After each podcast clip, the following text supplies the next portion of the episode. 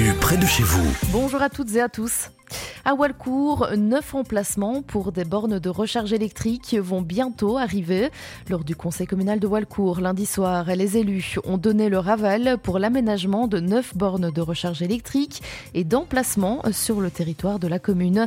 Selon le journal L'Avenir, ils seront situés notamment sur le parking de la justice de paix, situé à l'arrière de l'hôtel de ville, devant l'hôtel de ville, sur la place des combattants, le parking du CPS, mais aussi sur la place de Sonzé ou encore au Hall Omnisport de la Nef.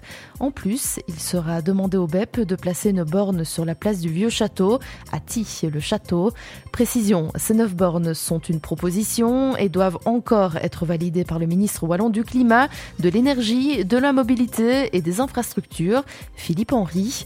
Un regret a toutefois été formulé par la conseillère indépendante Anne Gouverneur. Les 16 villages ne sont pas couverts par ce projet. En réponse, l'échevin de l'aménagement du territoire, Philippe Bulto, a expliqué qu'il y a certaines contraintes techniques et un manque de places de parking qui ne permettent pas d'installer ces bornes ailleurs. Et puis, je vous évoquais il y a une heure l'arrivée de ces quatre distributeurs de billets Bateau-Pain à Ciné. Je vous rappelle que Bateau-Pain a pour but de lutter contre la disparition des distributeurs. Et justement, en parlant de banques qui ferment, la récente fermeture de la banque Belfus à Couvin a des conséquences assez importantes dans toute la région, comme l'explique la présidente du CPS, Françoise Rocher, à nos confrères de la Meuse.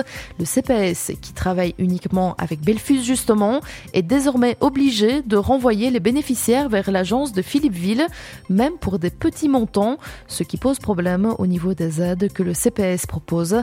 Lors du dernier conseil communal, la conseillère Delphine Lebon a de son côté souligné que Batopin lui a refusé la proposition d'installer un distributeur dans la région.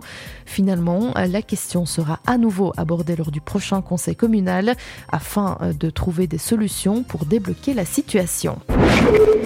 Les temps sont durs dans la rue de Neuchâteau suite aux travaux de réhabilitation de la rue qui ont débuté en septembre 2021. Comme le rapporte le journal La Meuse aujourd'hui, les commerçants sont les premiers impactés avec 50% de fréquentation en moins et les nouvelles ne sont pas bonnes puisque le chantier aurait dû se terminer en décembre 2022. Finalement, la fin a été postposée au printemps 2023. Les commerçants tirent donc la sonnette d'alarme. Ce qu'ils regrettent, c'est le manque de transparence de la commune et de l'entreprise en charge des travaux. Leur seule arme qu'il leur reste, c'est de rester optimistes pour leurs clients.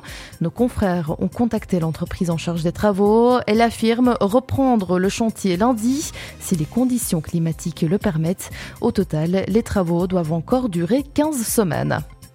Je vous rappelle aussi ce Job Day organisé par les trois opérateurs du Parc national de la vallée de la Semois demain. Une trentaine de profils différents sont recherchés.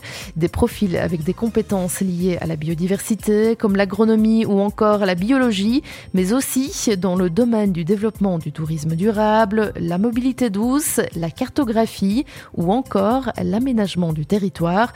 Ce Job Day se déroulera à Rossignol entre 9h30 et 14h30. Il sera proposé sous forme de speed dating où les candidats auront trois minutes pour convaincre. Ils pourront également déposer leur candidature en main propre et poser toutes leurs questions.